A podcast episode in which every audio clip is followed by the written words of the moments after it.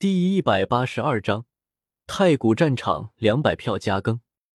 东荒北域坠鹰崖，顾名思义，连鹰落在崖壁上都会坠落下去，可想而知它有多么的陡峭，可谓险峻惊人，不能立足。这里也是北域有名的兄弟。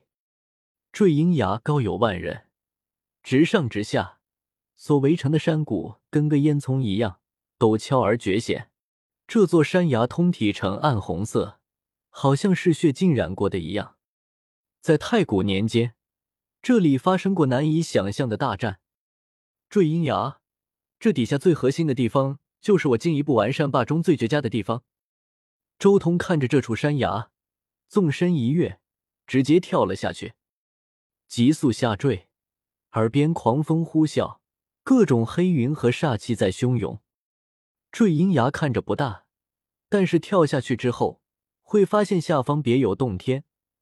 随着下坠，周围的场景越来越大，尤其是快要接近底部的时候，下面山峦起伏，平原开阔，一望无垠，简直就是一片大陆。太古时代，在这里战死的人太多了，到处都是尸体，戾气冲霄，白昼见鬼。愁云惨淡，鬼哭神嚎，曾经发生过不少诡异的事情。最终，一位古皇将整片大地炼化进了坠鹰崖下，才演变成这个样子。不久后，周通降落在了地上，前方无比开阔，睁开天眼可见到景物，不过却有些昏暗。周通一路奔行，向着这一片战场的核心区域赶去。这片战场浩瀚无边，阴气弥散，一路上随处可见不知道多少年前死亡的古尸。轰！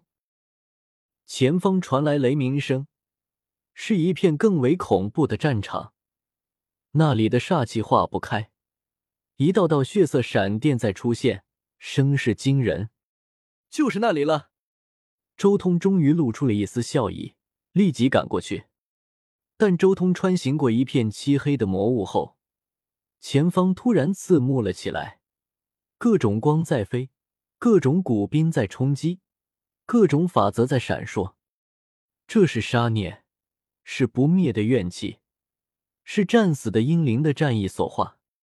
太古时期那些祖王打出的法则，聚集天地精气，循环不息，持续了下来。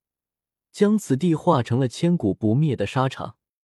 周通靠近了这一片战场，不过越是靠近，他的表情越是凝重，因为这片地域太可怕了，各种古兵，各种神光飞舞，乃是太古前的祖王留下的神则显化，相当于圣人的冲击余波。接下来的问题就是进入这里了。周通沉吟了一阵。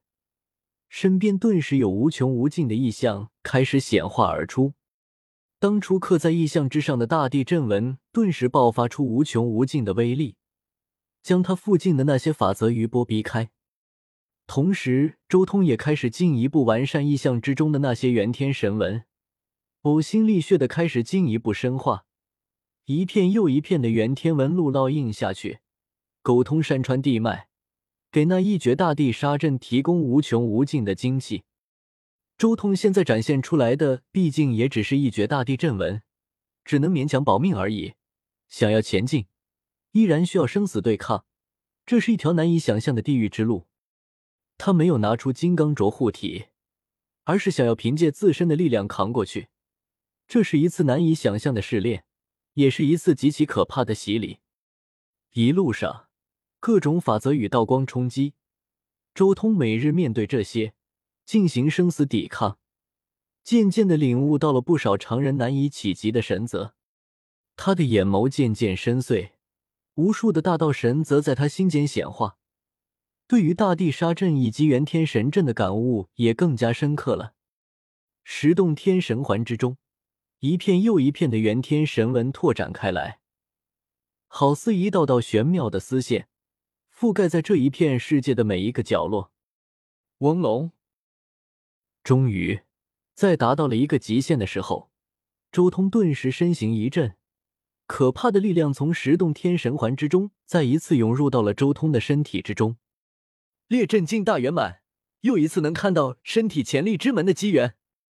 周通几乎顷刻间就盘坐了下来，放出金刚镯护体，生于天地，破八荒，最强攻击力运转于四肢，可称永恒。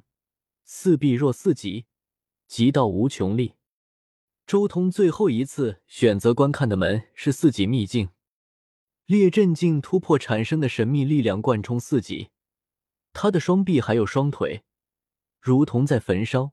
大道符密布，无数的光点出现在了周通心间。他能清楚的看到那一扇扇潜力之门。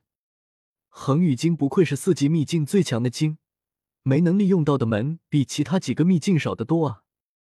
周通看到那些光点，心中有些遗憾。他遗憾的是，自己的四级秘境已经相当完美了，虽然还是看到了极其微小的一部分潜力之门没能被运用起来。但是那些潜力之门太少，已经没办法用其他的古经串联起来。也就是说，他的四级秘境无法兼修其他古经，取长补短，除非直接修炼单一秘境修炼之法。算了，以后再说，现阶段不管这种东西。周通很快就收回了金刚镯，继续依靠自身意象上的阵纹和一绝大地杀阵前进。元天神纹在意象中布置的更加完善，所以引动的天地精气也更多，运转这一绝大地杀阵也更加容易了。但是周通却特意削减了这一绝大地杀阵的威力，放更多的神则进来轰击己身，这不亚于一场接一场最为可怕的天劫。周通以这太古战场之中遗留下来的神则淬炼己身，熬炼筋骨与元神。他一边走一边对抗这些法则，接受磨砺。周通的紫色元神还有霸中也同时得到锤炼，与战场中那些圣人遗留下来的无数道纹印证。他的道行在精进，心中的各种妙术也在进一步真挚圆满。这一条路，周通就走了半年的时间。周通终于穿越了战场的边缘，进入了最核心区域。轰隆隆！各种光飞舞，这是一片神泽交织的海洋，雷鸣不断。这是一种恐怖的景象，像是有上百位太古的圣人在争锋，在展现他们一生最精华的神泽，激烈对抗。好！周通当即一声长啸，震动整片太古战场，让这片地域历史抖动了起来，奇气绵绵悠长，如一挂天河垂落。半年的磨砺，周通整个人如天剑出鞘，多了一股凌厉的气势。